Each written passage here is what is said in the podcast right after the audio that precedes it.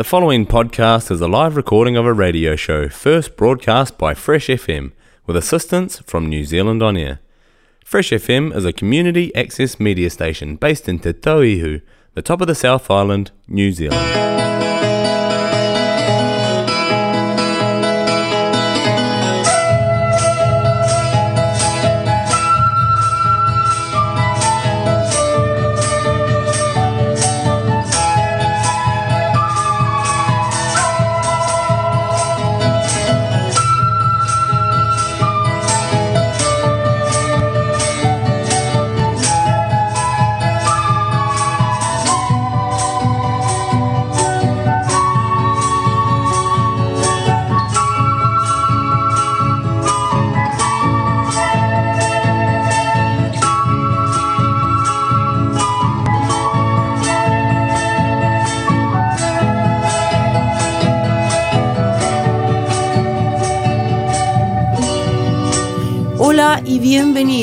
De nuevo a esta nueva edición de Viva Latinoamérica aquí en Fresh FM. Hola Julio.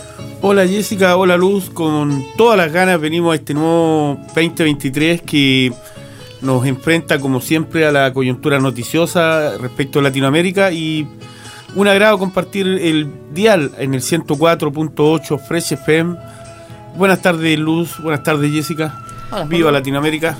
Hola Julio, hola Jessica y hola, buenas tardes a todos quienes nos están escuchando a través del dial eh, de Fresh FM 104.8 Nelson Tasman y a través de freshfm.net.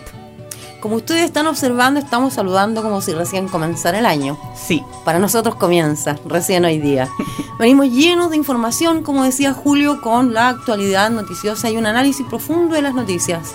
Es de esa manera que hoy queremos conversar un poco respecto de lo que está ocurriendo en Perú y también queremos analizar la razón de los incendios en Chile y qué significa en términos legislativos. Vamos a la música primero, Luz. Sí, vamos a la música primero y les damos la bienvenida de nuevo aquí en Viva Latinoamérica. 104.8 Fresh FM.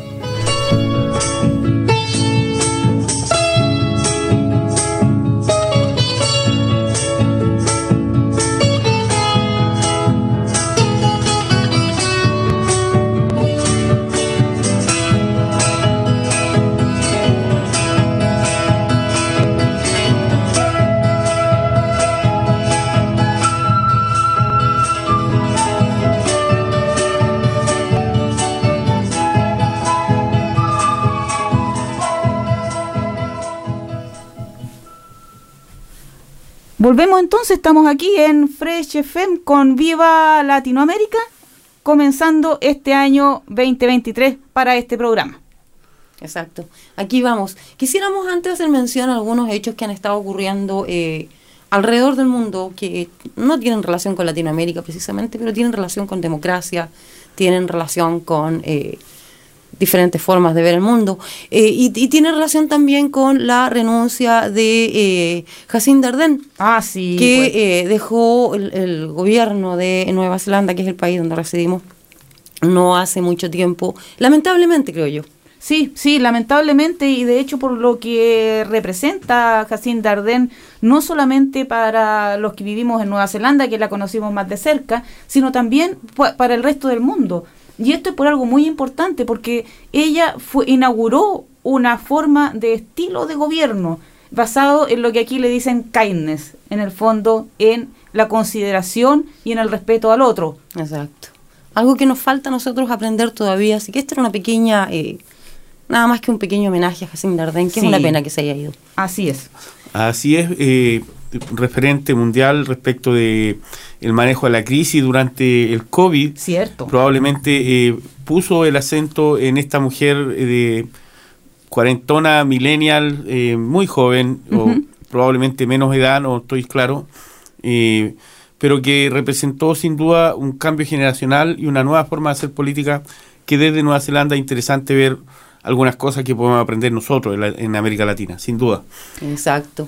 Exacto. Eh, quisiera destacar también, así como la respuesta del COVID, otra cosa que va a quedar en la historia de Nueva Zelanda y del mundo es la respuesta a los ataques eh, contra la mezquita en Christchurch, mm. que ahí sí que inauguró una manera de mantener la paz sin levantar un solo fusil, al contrario, requisando las armas y entre otras cosas. Pero eso mismo le valió muchos eh, enemigos, así es que se viene otra ola de proteger y eh, defender los principios por los que eh, Jacinda Ardern estaba gobernando. Vuelvo a decir, el respeto, la consideración por el otro, que, les, que a todos nos importe el otro. Bueno, desconsideración es precisamente lo que sufrió el presidente Castillo en Perú el 7 de diciembre del 2022, que desató una eh, una llamada crisis, pero la verdad es que la crisis en la política peruana eh, tiene su historia. Vamos a la música y después volvemos con esto. Ya, vamos a la música, eh, vamos con algo de Perú que tiene harto que ver con la eh, crisis que se está sufriendo en este momento. Ruby Palomino con un clásico que se llama Yo la soy. Ahora sí vamos a bailar, vamos a cantar. Esta tarde presente en Mérida, del Perú, a homenaje a nuestro Señor San Cristóbal.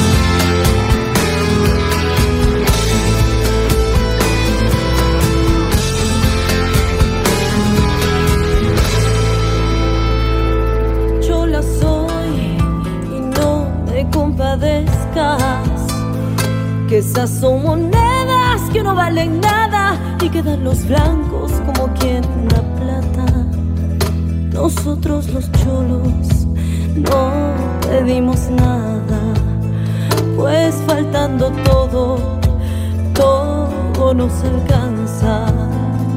Déjame en la puna, vivir a mis anchas, trepar por los cerros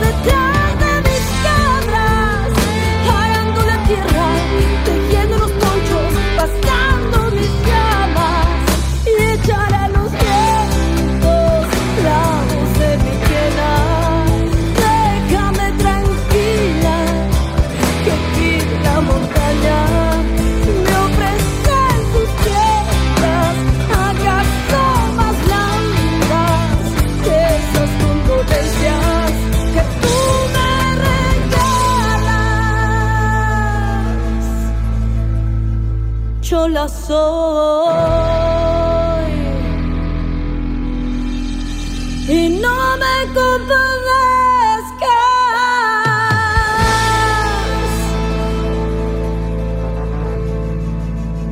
los adversarios políticos más extremos, en un acto inédito, se unen con el único propósito de hacer fracasar al gobierno para tomar el poder sin haber ganado previamente una elección. Esta situación intolerable no puede continuar. Por lo que, en atención al reclamo ciudadano a lo largo y ancho del país, tomamos la decisión de establecer un gobierno de excepción orientado a restablecer el Estado de Derecho y la democracia, a cuyo efecto se dictan las siguientes medidas. Disolver temporalmente el Congreso de la República e instaurar un gobierno de emergencia excepcional. Convocar en el más breve plazo a elecciones para un nuevo Congreso con facultades constituyentes para elaborar una nueva constitución en un plazo no mayor de nueve meses. A partir de la fecha y hasta que se instaure el nuevo, el nuevo Congreso de la República, se gobernará mediante decretos ley. Se decreta el toque de queda a nivel nacional a partir del día de hoy, miércoles 7 de diciembre del 2022, desde las 22 horas hasta las 4 horas del día siguiente. Se declara en reorganización el sistema de justicia, el Poder Judicial, el Ministerio Público, la Junta Nacional de Justicia, el Tribunal Constitucional. Todos los que poseen armamento ilegal deberán entregarlo a la Policía Nacional en el plazo de 72 horas. Quien no lo haga comete delito sancionado con pena privativa de la libertad que se establecerá en el respectivo decreto ley. La Policía Nacional, con el auxilio de las Fuerzas Armadas, dedicarán todos sus esfuerzos al combate real y efectivo de la delincuencia, la corrupción y el narcotráfico, a cuyo efecto se les dotará de los recursos necesarios. Estamos aquí en Viva Latinoamérica en el 104.8. Esas fueron las últimas palabras de Pedro Castillo eh, como presidente aquí el miércoles 7 de diciembre de 2022. La historia no paró ahí.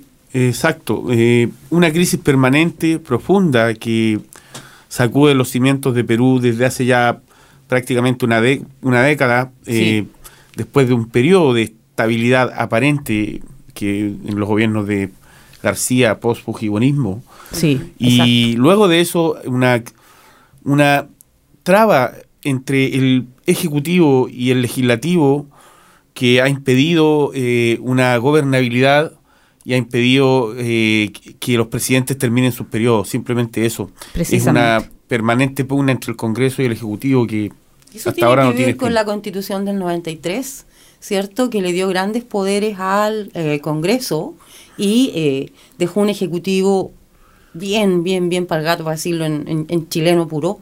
Y esa es la razón, eh, esta eh, constitución que ha sido cambiada, amendada, movida docenas de veces entre los cambios de presidente que han habido en Perú, que como tú decías, Julio, han sido su buen número desde, la, desde que terminó Fujimori o Alan García, esta constitución es la mayor responsable de que el Congreso pueda tomar decisiones como la que tomó ese 7 de diciembre, Luz. Sí, ese 7 de diciembre, después del mensaje que acabamos de eh, escuchar de Pedro Castillo, como bien decías tú, Jessica, la última vez que habló como presidente, eh, fue destituido inmediatamente, el mismo día 7, eh, por incapacidad moral, destituido por el Congreso.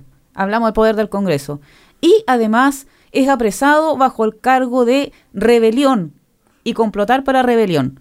Una de las cosas que ya hemos comentado aquí es que cómo puede complotar para rebelión alguien que está detenido solo, o sea, complotar consigo mismo. Es eh, hay muchas discusiones desde distintas perspectivas respecto de eh, lo que está pasando en Perú. Una es lo que dice Eduardo, que eh, Julio, que viene esto de se arrastra hace mucho tiempo, pero también desde el punto de vista judicial está siendo muy contencioso en este momento en Perú. De hecho, el gobierno el gobierno del Congreso en el fondo, porque eso es lo que está pasando, eh, está siendo cuestionado sobre todo en la represión que ha habido de las protestas en Perú por el, fiscal nacional. Debemos recordar que Castillo, eh, un profesor del sur de Perú, eh, sí. Yo creo que este fue el gobierno más corto de Perú, ¿sí o no? Porque salió el 21, Castillo salió el 21. No duró nada. No, no alcanzó a durar un año ya. No, no alcanzó a durar un año, Uno de los periodos no. más cortos de... eh, ¿De dónde viene Castillo en todo caso? Es una de las partes en Perú en donde la riqueza de Perú no alcanza. No nos olvidemos que Perú es el segundo exportador de cobre del mundo, pero la riqueza que consigue con esas exportaciones no se traspasa hacia el, la parte rural de Perú. Exacto. Y ahí es donde comienza el caldo de cultivo para lo que está ocurriendo hoy día en términos de protesta, Julio. Asimismo, eh, decir que el Congreso en general en Perú está dominado por una mayoría afín a Fujimori, a pesar de la sí. fragmentación que tiene, eh, de que, que no hay una mayoría absoluta, digamos, que imponga una agenda propia, es una fragmentación permanente, de- es un colapso de este sistema político que está eh, permeado por la corrupción, sin duda eh, que está además eh, en permanente pugna entre los dos poderes del Estado y al medio queda la gente, las Mm. personas que no le creen a ninguno de los de estos dos grupos, en definitiva, han terminado por creer. Un cortito, Julio. Vale, vale la pena mencionar que este Congreso está formado por 135 o 100 138 personas y 19 diferentes grupos peleándose el, Claro, el hay una fragmentación enorme. ese- sí, enorme. Es Pero aún así, acaparan, hay- si se juntan, hay una mayoría de, la- de los eh, legisladores son afines a Fujimori. Exacto. Claro. En Y este eso sido una Baluarte está apoyado constante. por la derecha, está sumamente claro eso en Y recordemos respecto de este Fujimorismo del que hace referencia Julio, que eh, cuando eh, salió electo Pedro Castillo se demoraron cuánto más de un mes los Fujimoristas en reconocer Solo en que él le reconocer, había sí, sí. vencido a Keiko Fu- Fujimori, justamente. Y, decir sí, además sí. Que desde el primer día no dejaron a Castillo No, gobernar. absolutamente no. Desde el primer No. día lo taponearon, eh, bloquearon cualquier iniciativa que él Lo acusaron de impeachment dos veces. tres veces.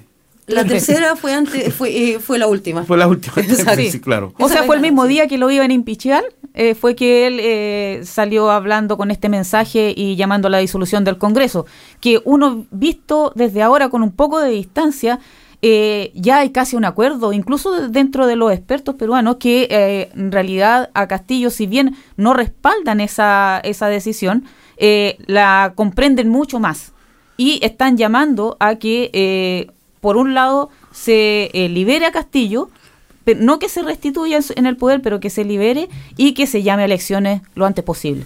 Bueno, decir quizás que su continuadora, digamos, su compañera de lista, Dina Boluarte, Oh, sí. tampoco lo ha hecho mejor. No, no. La no. criminalización de la protesta, Exacto. que en este caso eh, la- la- ella asume, tiene que asumir alguna responsabilidad en eso, no cabe duda. La criminalización de la protesta, que es una política recurrente de los estados en América Latina, Sí. de reprimir violentamente, ha provocado más de 60 y algo muertos en Perú, entiendo, el partido, sí. según los últimos reportes Sí. Con una ola de desinformación en la prensa permanentemente, donde eh, ha sido unos montajes que eh, ya nos recuerdan los mejores años de las dictaduras que azotaron Latinoamérica. Así es. Eh, se repite la constante de la desinformación no solo en las redes sociales, sino también en los medios tradicionales, ocultando información o privilegiando otros aspectos por sobre lo otro. Entonces tú veías que diarios peruanos informaban de cómo estaban matando policías. Y es cierto, habían atacado a un policía, pero ya llevan 40 muertos. Claro. Entonces sí. no hay comparación, no podemos equilibrar una cosa con la otra. Así no podemos hacerle Sí. creer a la gente que... Ese es el problema, de, lo, lo- hemos conversado muchas veces en este mismo programa, señor don Julio Luz, Ujú. ah, respecto de la inmoralidad de la prensa de la prensa eh, Oficial. Oficial, La claro. inmoralidad de la prensa oficial se ha convertido ya en algo absolutamente descarado. Pero volviendo a Perú, yo quisiera comentar que en este momento yo creo, eh, por lo que por lo que he leído, por lo que me he informado, tengo la impresión de que Perú está en una especie de encrucijada, porque Mm. eh, se está pidiendo, por supuesto, la salida de Baluarte, no tiene, no tiene el apoyo del público, para nada. Eh, se está pidiendo la salida de Baluarte por un lado, pero la salida de Baluarte significaría que la cabeza del Congreso, bueno, de partida no quieren renunciar ninguno de ellos porque renunciar en este momento, tú acabas de decir algo muy importante, Julio, que es la criminalización que eh, en, en la que se ha convertido todo este toda esta eh, protesta en donde las policías están matando sin ningún respeto a la gente, van más de 60 muertos.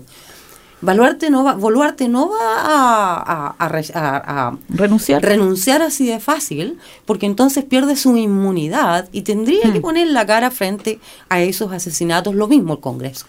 Sin embargo, ella ya está eh, planteando la posibilidad de hacer elecciones porque ya le estaban pidiendo elecciones en el 2023, está estirando un poco más la cuerda, porque al principio dijo voy a terminar mi mandato, que era el 2026. 26, Eso sí. ya no va a ocurrir, definitivamente no.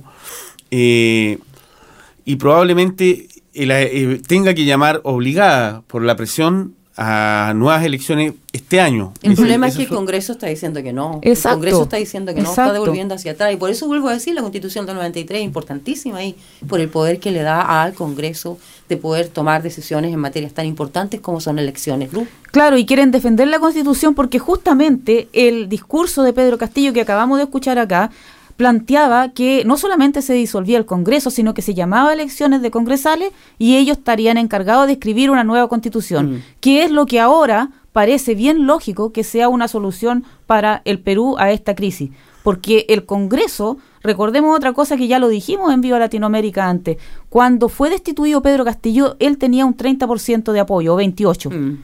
el, el Congreso tenía entonces un 6%, 6%. de apoyo y tenía como un ochenta y tanto de rechazo. Ahora, después de estas protestas, no se ha sabido de ninguna encuesta respecto al apoyo al Congreso, que es quien está a cargo en realidad, porque como bien están diciendo, están recordando, están ahora bloqueando la solución a su propia crisis. Exacto, pero es, pero es por lo que les estoy comentando. Eh, aquí hay harto de qué hablar, tienen harto de qué hacerse cargo tanto los congresistas como la eh, actual presidenta de Perú en términos de los asesinatos que se han cometido eh, alrededor de los protestantes. Y protestas que continúan, Sí, que continúan. ahí, Eh, sí. Y ya llegaron a Lima, no llegaron a los edificios del Congreso donde querían llegar, pero no se han ido tampoco. Eh, y del punto de vista de las protestas, justamente, eh, los campesinos del sur que viajaron hacia el norte y que protestaron en sus ciudades han mantenido su, eh, a pesar de la muerte y a pesar de la represión, se han mantenido ahí. En han dicho en miles de idiomas eh, que no van a dejar de protestar hasta que se vaya todo el Congreso y se llamen a elecciones eh, generales. Ahora, en ese contexto de protesta y desinformación generalizada, eh, surgen algunas cosas que ya eh, parecen eh, como muy reiterativas. Entonces, te- llama, me llama la atención, por ejemplo, que entre los entre los, las noticias más recurrentes respecto de quiénes están provocando esta crisis se Mm. mencione a Evo Morales. Sí, ya. Otra vez Evo Morales. Y uno dice. Evo Morales es el Oh. gran responsable de todo lo que pasa en Ay, Latinoamérica o simplemente estamos eh, tratando de tapar el sol con el dedo, de no ver eh, nuestra propia realidad y de, como siempre, echarle la culpa a los demás Claro. de algo que en el fondo es la incapacidad de la clase política por darle sustentabilidad a un Perú eh, más democrático, más justo, digamos, porque en Así el es, fondo pues. las élites siguen, eh, digamos, eh, administrando el poder a su antojo en Latinoamérica y Perú parece no ser la excepción. No, absolutamente, no. no. Está demostrado que las élites en Perú, ah, no nos olvidemos, estábamos hablando antes de comenzar el programa, Julio, tú mencionabas la constitución del Perú en términos de eh, el tipo de gente que, con- y que comprendía Perú. Tú decías que habían Zambos, mestizos, mulatos. mulatos y un muy pequeño número de gente blanca. Claro. Y precisamente ellos son los privilegiados. Así de es. hecho, la gente del sur son casi todos mestizos o mulatos, simplemente son la, la gente del sur es la, la- la gente más morena de Perú. campesinos, claro. Indígenas, Eh, campesinos. indígenas, todos eh, claro. Chola soy, era Yo la Yo canción. lo soy, claro, era la canción de Pedro Castillo, y, además. es- y esa canción, claro, y esa canción. Era la canción de, de Pedro Castillo en su campaña. Yo lo esa soy, canción no es muy compadezca. antigua, además. Es muy antigua esa Es muy, canción. claro que sí. Es un guayno peruano muy antiguo. O sea, es, es algo que eh, es una explosión de eh, descontento de parte de los campesinos, de los cholos, de los que no son blancos en Perú, que ya eh, lo sobrepasaron absolutamente. ese racismo oculto en el fondo en Perú de las élites que Sí. desprecian al cholo por ser moreno, por ser negro, y en el fondo es una forma de sometimiento, de hacerlo eh, trabajar en su propio beneficio, solo basado en el color de su piel. Pues Eso es algo que no hemos... El colonialismo, el colonialismo que no ha terminado de irse. Eso es lo que ocurre. Aparte del neoliberalismo, tenemos colonialismo, claramente. Otra prueba de la postergación, y esto tiene que ver con el COVID, Perú es uno de los países que más muertes tuvo por COVID y todas, todas, todas las muertes fueron de campesinos. ¿Por qué? Porque no se les prestó, la, fueron absolutamente ignorados. Exacto. Así es que es iba a suceder. Lo que no podemos ignorar es Sí. un nuevo lapso musical para Sí. seguir conversando cuando volvamos de lo que está pasando en América Latina y terminar de redondear esto de Perú, que sin duda es algo que nos va a mantener pendiente durante el año. ¿Vamos con la música entonces? Definitivamente sí, sí, claro. Vamos con la música.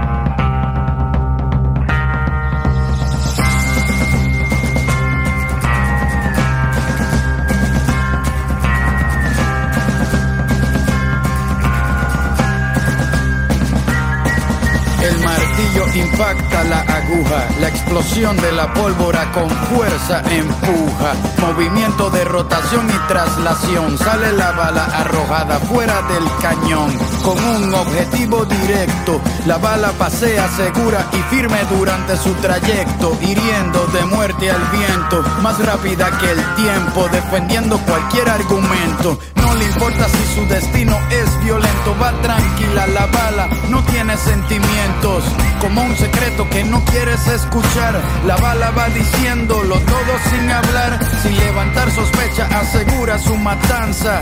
Por eso tiene llena de plomo su panza. Para llegar a su presa no necesita ojos, y más cuando el camino se lo traza un infrarrojo. La bala nunca se da por vencida, si no mata hoy por lo menos deja una herida. Luego de su salida no habrá detenida, obedece a su patrono solo una vez en su vida.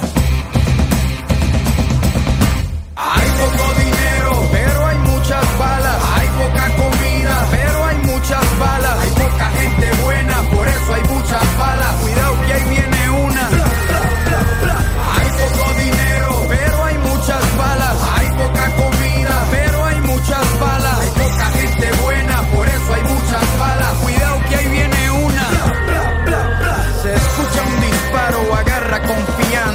Sonido la persigue, pero no la alcanza. La bala saca sus colmillos de acero y sin pedir permiso entra por el cuero. Muerde los tejidos con rabia, le arranca el pecho a las arterias para causar hemorragia.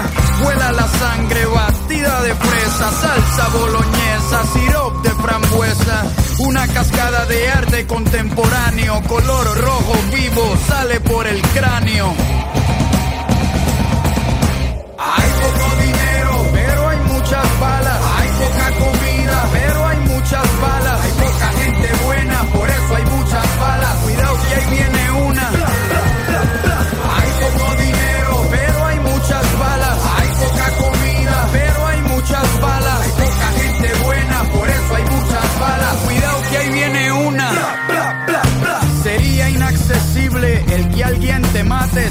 Bala costara lo que cuesta un yate. Tendrías que ahorrar todo tu salario para ser un mercenario. Habría que ser millonario, pero no es así. Se mata por montones, las balas son igual de baratas que los condones. Hay poca educación, hay muchos cartuchos. Cuando se lee poco, se dispara mucho. Hay quienes asesinan y no dan la cara. El rico da la orden y el pobre la dispara. No se necesitan balas para probar un punto. Es lógico, no se puede hablar con un difunto. El diálogo destruye cualquier situación macabra. Antes de usar balas, disparo con palabras. Bla, bla, bla, bla. Hay poco dinero, pero hay muchas balas. Hay poca comida, pero hay muchas balas. Hay poca gente buena, por eso hay muchas balas. Cuidado que ahí viene una.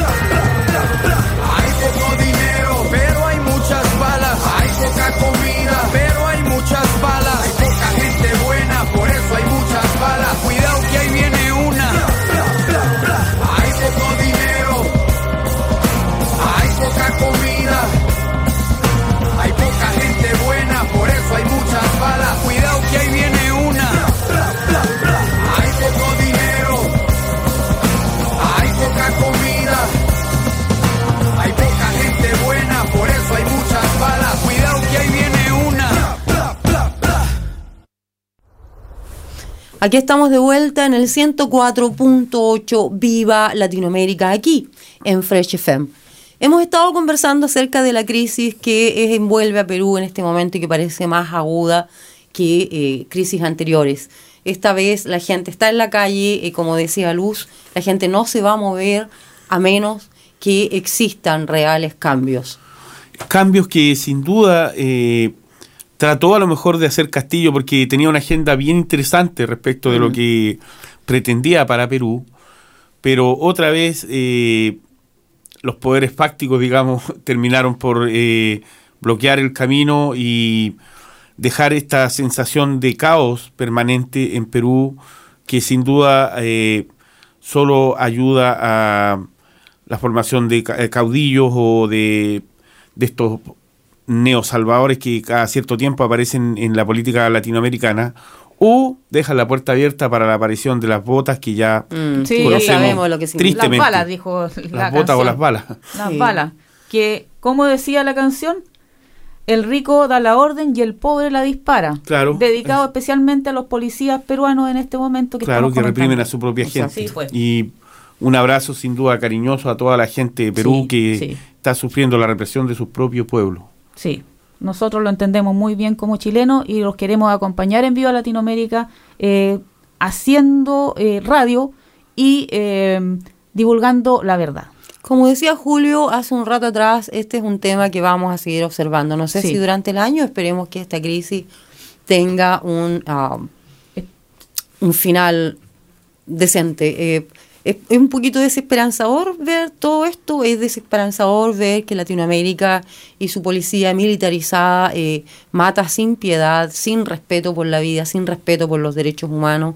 Es desesperanzador ver sucesivos gobiernos en Latinoamérica cayendo bajo el poder de los negocios por sobre los intereses de la gente. Así que como dice Julio, como dice Luz, arriba peruanos, esperamos que este eh, de que esta crisis se resuelva pronto. Un abrazo grande a todos los hermanos peruanos. Nosotros seguiremos haciendo radio y seguiremos informando de manera clara y honesta. Exacto. Así es. De la misma manera vamos a pasar a otro tema que es candente en Chile en este momento. Mm. Chile se está quemando. Así es.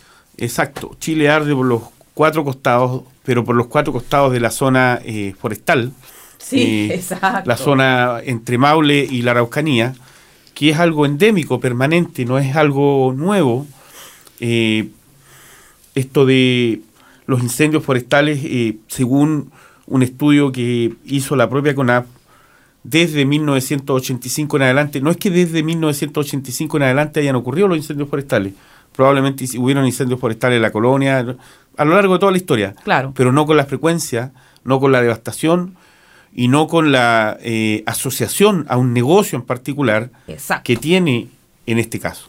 Así es, 1985 en adelante, eh, porque ahí se dictó el decreto ley 701 El 701 es de 1974. 1974, ahí está. El decreto Vale ley la pena 701, aclarar. pero fue la modificación que hizo Pinochet a ese decreto, perdón, que eh, significó el incentivo de las plantaciones forestales. Ah, el gobierno la razón, incentivó por- plantación y con eso se usurpó territorio mapuche eh, hasta, hasta la fecha un avance incontrolado de las plantaciones forestales y sin ninguna consideración medioambiental hasta la fecha. Así es. Digamos que estos incendios forestales, por ejemplo, este informe de la CONAF, eh, dentro de, de, las- de, los, de los datos que, que- que plantea, dice que, por ejemplo, a inicios del siglo XXI, solo el 1.1% de los bosques en América Latina sufrieron un incendio forestal. ¿Ya? A inicios del siglo 1900, ¿Ya? 1900 y ya. algo. Buen dato. Eh, y la mitad de los bosques que se quemaron a mediados de este siglo se volvieron a quemar hasta dos o tres veces más. ¿Ya? Ahora, ¿eso qué significaba?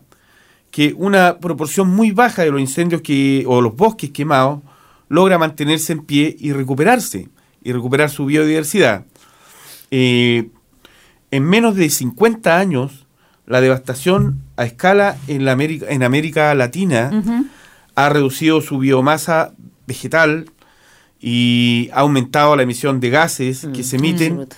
asociados a estos incendios forestales, Sí. que son en realidad plantaciones forestales y no bosques, Así es. como Exacto, generalmente se nos trata de hacer creer. Sí, no, eso No es es el bosque que se monocultivo, está no se quemando. está quemando el bosque, No. tú tienes toda la razón. No, y, y esa es una narrativa de que se quema el bosque que eh, se intentó al inicio de estos incendios forestales, que fueron a partir del 28 de, eh, de enero, a partir del 28 de enero, pero la mayoría de ellos comenzó el 3, y eso es otro dato extraño, comenzó el 3 de febrero en distintos puntos de tres regiones del país, especialmente en la región de la Araucanía. Hasta el momento, este es el último, es para dar una, una idea de la magnitud de lo que está pasando en Chile.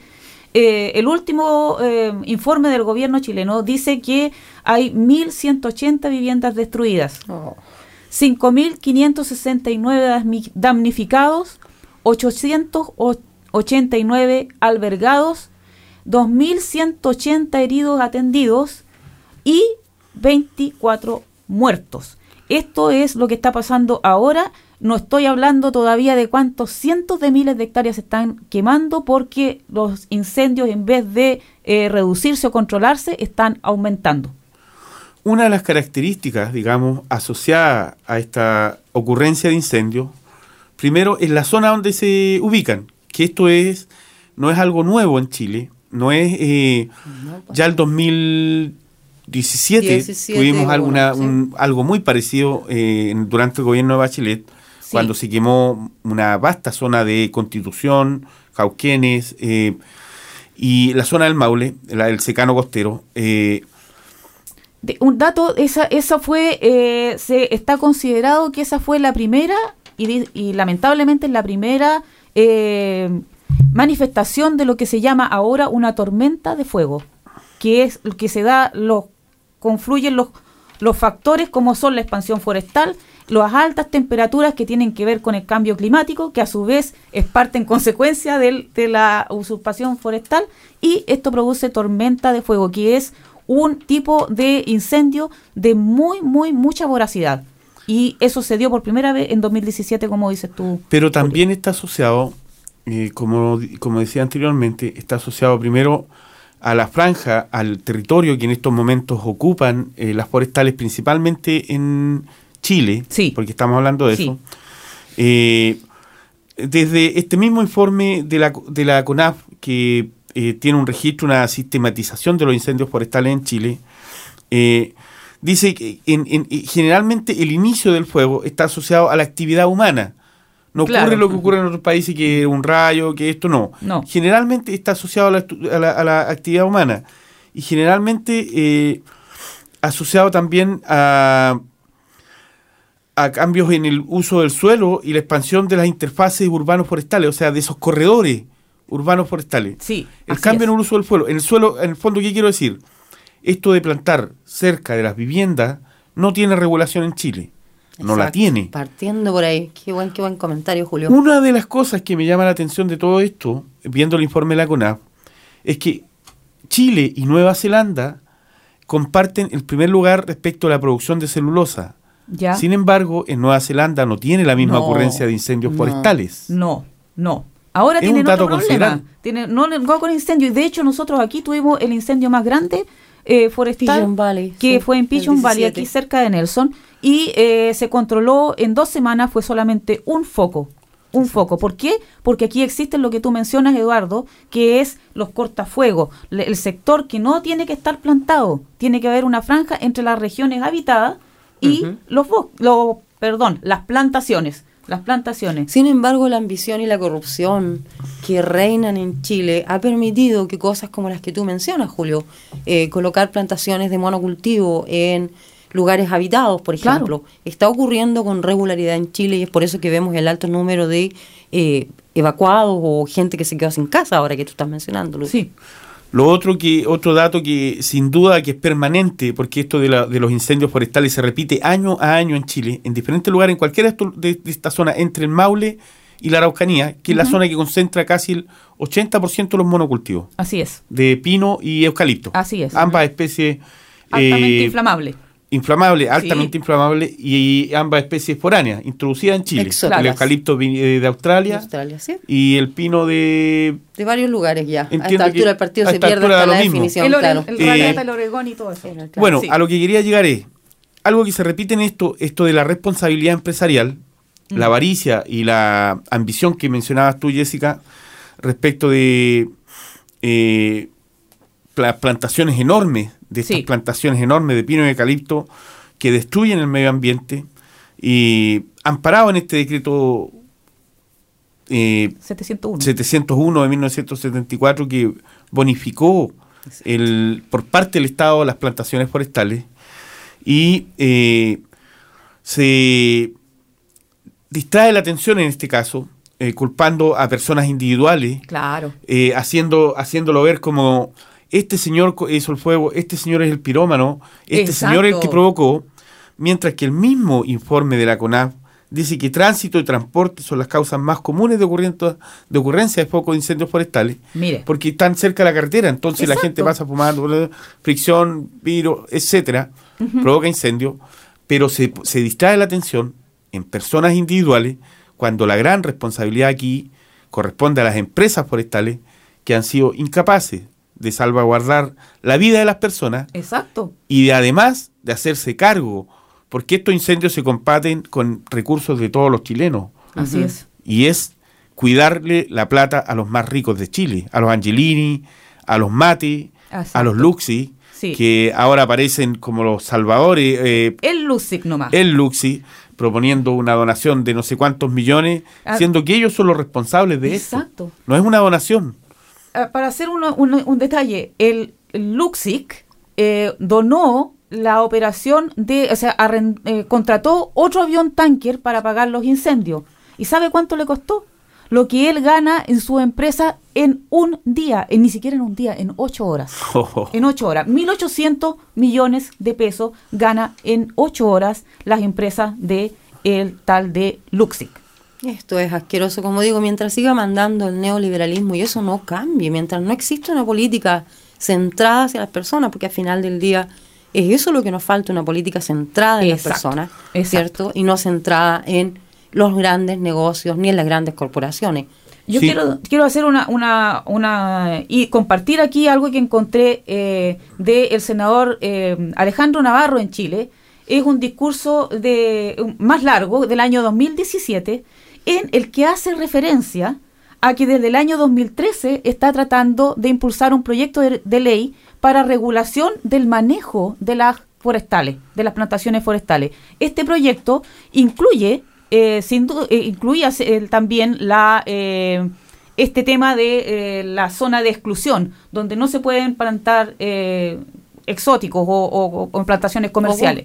Así que, y muy ligado está con lo que dices tú, Jessica, respecto de la corrupción, porque estamos hablando del Senado de la República, del año 2013 que se viene diciendo eso. El año 2017, el fuego más grande que ha habido en Chile, todavía, incluso más grande que esto, por el fuego individual, eh, el año 2017. Ahí se trató de nuevo de poner en el, en el Congreso este proyecto y ¿sabes qué me di cuenta? Que recién el año 2021, 2021, se pasó el primer trámite eh, legislativo Eso de demuestra- aprobación en general. Eso demuestra la tremenda Escuchemos corrupción por favor que lo que, lo que dijo Alejandro Navarro en el Congreso el año 2017. Hoy las forestales no han procedido a limpiar la faja y a entender de que en los últimos, mi proyecto de ley dice 500 metros, abramos el debate con 500, 200 metros en donde nadie le hace expropiación de, su propiedad privada. Le decimos que hagan otro tipo de plantación, incluso agrícola, incluso eh, frutícola, pero que no pongan pinos y eucaliptos de más de 35 o 40 metros que eso es lo que protege realmente que el fuego no atraviese las carreteras o que no llegue encima de las viviendas.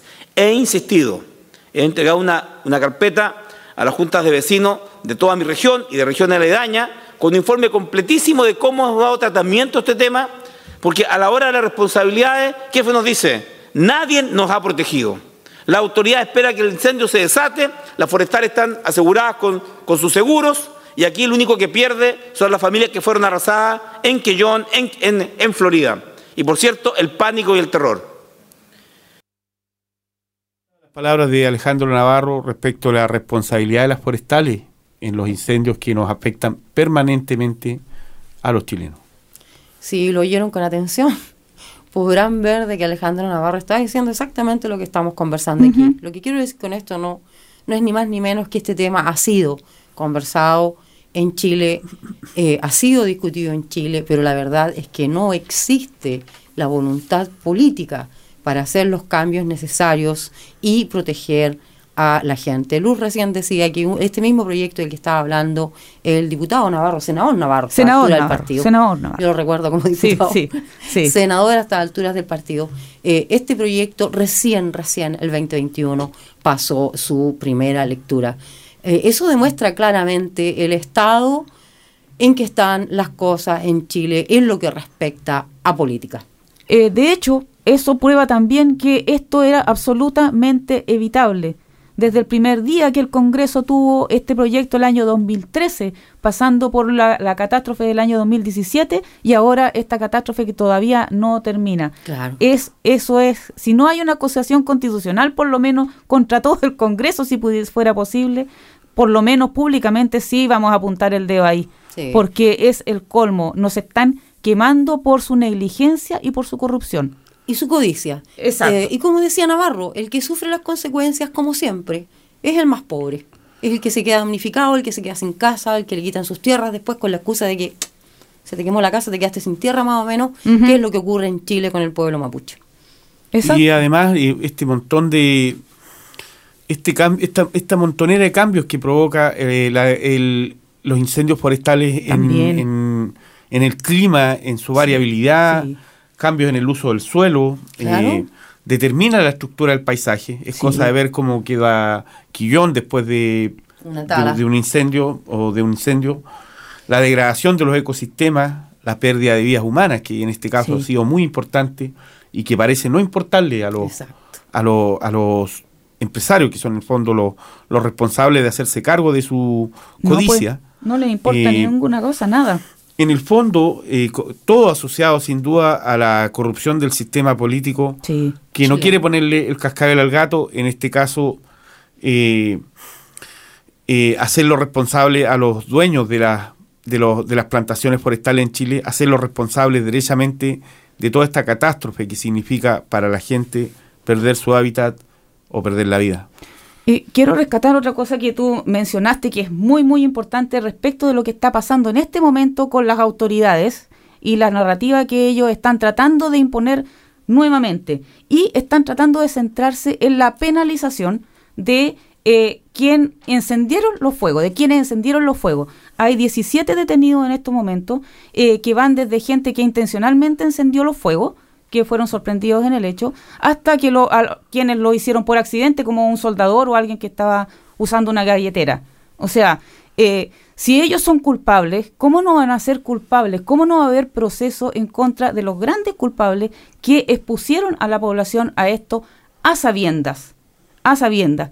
Y eso sin contar con que sea cierto otras especulaciones que ya han sucedido, que es que las mismas forestales prenden fuego para cobrar después los seguros cuando la compra de la madera no viene bien o tienen algún otro problema. Que no Claro. creo que sea el caso en este momento, Luz, porque hay que no. escasez de cosas por todos lados. Eh, Pero eh, lo importante es que... lo que a mí me parece impresionante, disculpa Julio Sí, que te interrumpa, eh, es la falta de voluntad, como digo recién, eh, ver a el presidente de la República llamando a la unidad para poder apagar el fuego.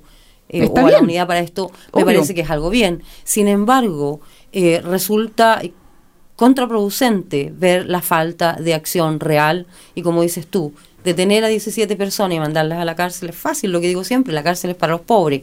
¿Qué pasa con los de cuello y corbata que son los reales responsables de todo esto? O sea, se sigue desviando la atención, culpando a personas, las forestales callan porque no hacen nada, el Estado tampoco se hace cargo y los monocultivos siguen estando en manos de unos pocos, como los Lux y los Mates, los Angelini, que ya lo hemos mencionado. Digamos que Argentina, Brasil, Chile y Paraguay encabezan la lista de bosques que han sido eh, quemados intencionalmente para plantar monocultivos o Mm. con diferentes razones asociadas al negocio forestal Sí. eh, con proporciones que van entre un 36% en el caso de, de Argentina, 38% en el caso de Brasil, 42,5% en Chile, 38% en Paraguay. O sea, eh, Somos- hemos quemado más que Brasil incluso con la tremenda proporcionalmente que probablemente no. proporcionalmente porque la superficie de Brasil es más grande. Claro que sí. Entonces claro un que sí. 38% de Brasil significa como el doble del 42% de de Chile. 40% en Chile. si Pero pudiera hacer eso. Pero en el fondo, lo que, lo que, lo que- el- el dato es que en menos de 50 años, la devastación en América Latina a escala ha reducido eh, primordialmente su biomasa vegetal. Hay especies endémicas que han desaparecido. Sí. En el fondo ha transformado el paisaje eh, y ha eh, terminado por eh, desvalorizar la calidad de la vida de las personas eh, cercanas a esas áreas, Julio, que es algo muy exacto. importante. Es lo más importante. Porque los- sí. la- las ganancias las llevan ellos, pero las pérdidas las asumimos nosotros, asumimos todos los los, pobres. demás. Exacto. Así Eso es. sí que es importante poner el acento. Esa es una súper buena conclusión. Debo recordar que estamos aquí en el 104.8 Fresh FM con el programa Viva Latinoamérica, conversando esta vez acerca de lo que está ocurriendo en Perú y lo que está ocurriendo en Chile, dos hechos que son eh, que están pasando en este preciso momento. Y que tienen ciertos paralelos también, porque eh, resulta que los dos países estamos sufriendo con distin- por distintas causas la misma consecuencia que es eh, el avasallamiento de eh, la mayoría de la gente, el avasallamiento de, de amplios sectores de las poblaciones, como es el sector campesino, por ejemplo, que ha sido ignorado por, el, por los estados latinoamericanos y especialmente por el estado chileno, eh, desde siempre y el estado peruano. No existen los campesinos. Había un, ¿cuál fue? En la novena región eh, de Chile, en la región de la Araucanía, la localidad de Vilcún ur- se evacuó sola, sin ayuda de nadie, sin alerta de que el fuego les venía encima, se dieron cuenta solo y se evacuaron solo con, la ayuda de todos los vecinos. Eso demuestra dos cosas. Uno, el poder de los pueblos cuando nos unimos y cuando pensamos con la cabeza. Y segundo, el nivel de abandono que se tiene a las comunidades eh, campesinas en Chile, por lo menos. Eh, otra cosa también que eh, estaba en este proyecto, que estaba eh, eh, peleando Alejandro Navarro desde el año eh, 2013, está algo que no existe, que yo no tenía idea. Los brigadistas de la CONAF no tienen certificación. Uh, No tienen certificación. ¿Por qué? Porque no se invierte en eso. Y se supone que esa es una de las primeras responsabilidades. Eso debiera estar financiado completamente por las forestales. No hay personal capacitado, hay bomberos. Y los bomberos de Chile, que estaban protegidos en la Constitución y reconocidos y, se aseguraba fondo para ello, ahí están peleando los voluntarios. El primer, eh, la primera víctima de estos in- incendios fue una bombera de Coronel, voluntaria. ¿Por qué? Porque el Estado no invierte en los bomberos. Estaba en la Constitución, se rechazó la Constitución. Yo creo que cuando se apague el fuego y se pueda plantar de nuevo, las cosas van a cambiar en Chile. Ojalá cambien, pero vuelvo a insistir que no es el Estado el que tiene que hacerse cargo de esto, eh, son los privados, Exacto. son los dueños del negocio los que tienen que hacerse cargo de los muertos, los que tienen que hacerse cargo de la devastación. y la sociedad chilena la que tiene que hacerse cargo de exigir Sí. que existan los cambios para lo que pusimos los políticos ahí. Claro, Ellos están ahí planteando con una nuevos tarea, temas, conservando, plantear ¿cierto? nuevos temas, Eh, comenzar a y- modernizarnos como sociedad en nuestra manera de ver nuestro país y en la manera de ver cómo queremos vivir en el futuro, qué queremos dejarle a nuestra gente. Claro Así que es. sí. Digamos que este es uno de los principales problemas medioambientales que Mm. sacude América Latina en Sí, general, sí. el tema de los incendios forestales asociados a las plantaciones, porque no es otra la razón. Digamos que el aumento exponencial de las plantaciones forestales ha incluido un aumento exponencial de los incendios y disminuyeron curiosamente porque los bosques nativos en general eh, no generan incendios. Exacto, en general, ¿no? Madera sólida. Más que eso, Es porque sólido, una- porque lo que pasa con, la- con- con- con el pino y el eucalipto es que son altamente inflamables, Sí. Julio. Sí. Son como yesca. Así es, así es. Eh, ¿Qué podemos decir para Chile? Igual que mandamos un mensaje de eh, apoyo a Perú, por supuesto que un abrazo para nuestra gente allá en Chile que está eh, combatiendo estos fuegos, eh, porque la comunidad está combatiéndolo y la comunidad está ayudando. Y la comunidad está sufriendo también los Está efectos del sufriendo, fuego, porque vastas comunidades todos llenos de humo tóxico, un humo que no deja respirar, atraviesa Chihuayante, Conce, Santa Juana, Hualqui, eh, igual que se, Hualqui, se quemó.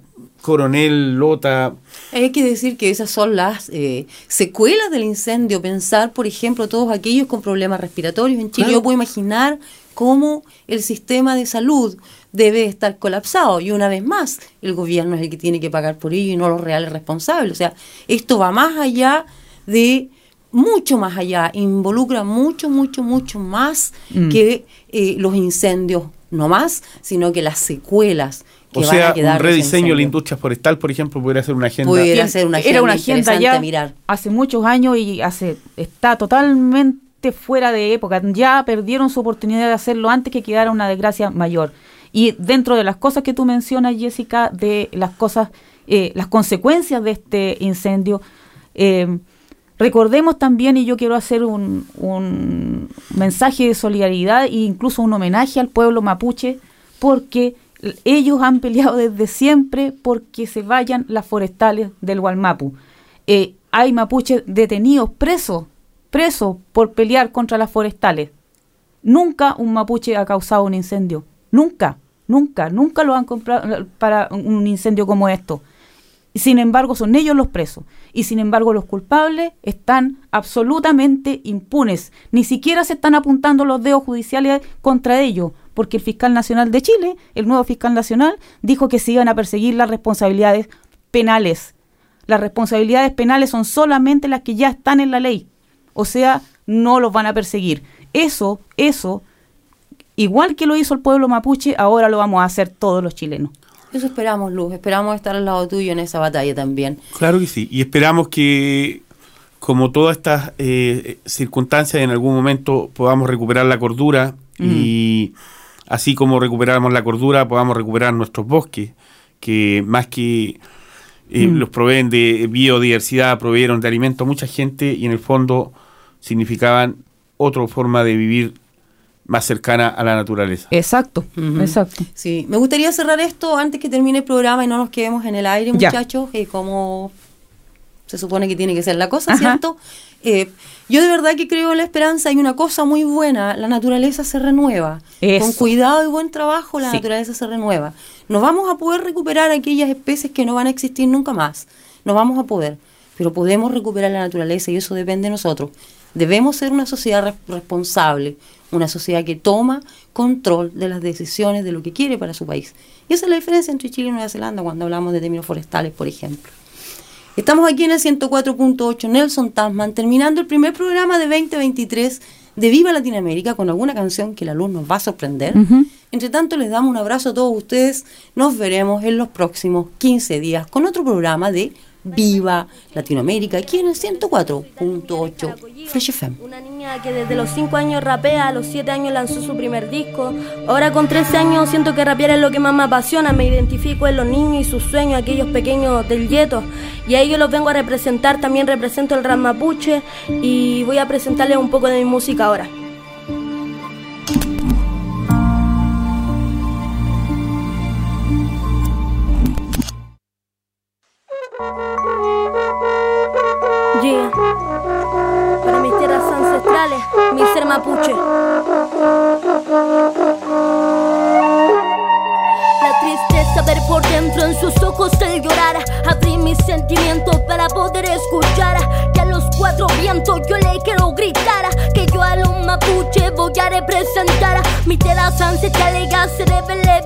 Mi.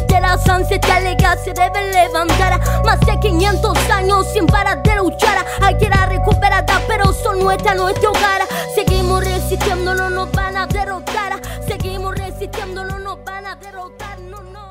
The podcast you just listened to was a live recording of a radio show, first broadcast on Fresh FM, the top of the South's community access media station, with support from New Zealand On Air. The funding of Access Media makes these podcasts possible. To find similar programs by other community access media stations, go online to accessmedia.nz. If you or your group would like to know more about how you can have a program on our station, please contact us. Visit our website freshfm.net for our contact details.